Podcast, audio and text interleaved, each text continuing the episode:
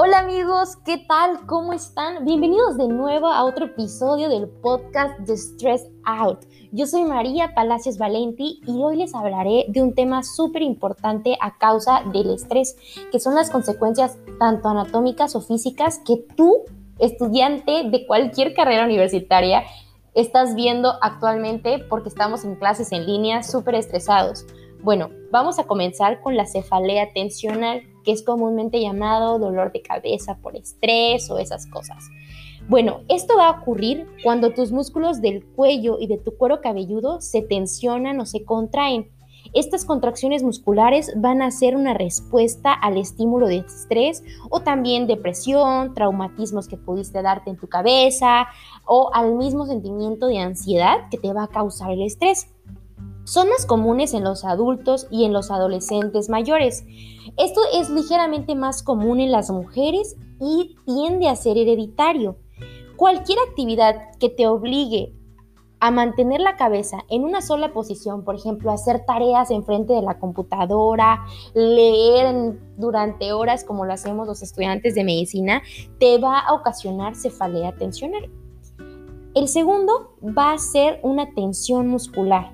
Es muy común que entre nosotros los estudiantes digamos, ay, me duele el cuello, me duele la espalda. Pues es justamente esto, es la contracción continua de uno o más músculos frente a una situación estresante.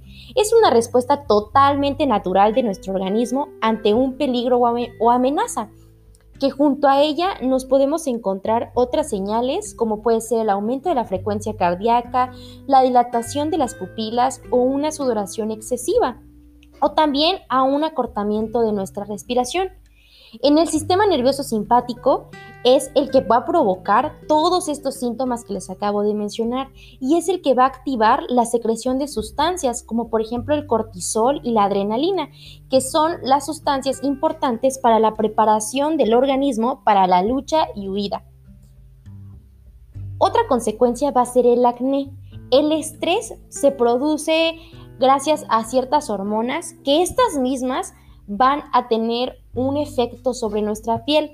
Las hormonas como el cortisol, los andrógenos y las citocinas inflamatorias que tienen una influencia en el comportamiento de nuestras glándulas sebáceas, especialmente de nuestra cara, van a empeorar y se van a convertir en casos de acné. También el estrés nos provoca que algunas personas manipulemos con nuestras manos, en muchos casos sucia, las imperfecciones que nos salen y es por eso que propagamos las bacterias y causamos más inflamación e infección en las imperfecciones que tenemos sobre nuestra cara. Por último, vamos a tratar el síndrome del intestino irritable, que es un síndrome o más bien un trastorno frecuente que afecta al intestino grueso.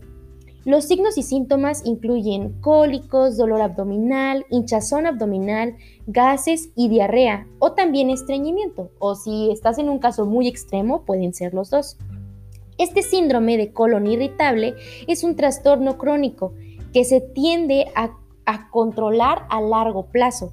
La mayoría de las personas con este síndrome experimenta signos y síntomas peores o más frecuentes durante periodos de mayor estrés sin embargo, vamos a desmentir algo. El estrés solamente agrava los síntomas, no es un causante directamente del intestino irritable. Ahora, amigo, te pregunto, después de saber todas estas consecuencias, ¿quieres seguir estresado? Te invito a que sigas escuchando nuestros episodios para que posteriormente veas los tips y las ideas que te vamos a dar para que te relajes y evites todas estas consecuencias del estrés. Te mando un saludo y nos vemos pronto. Bye bye.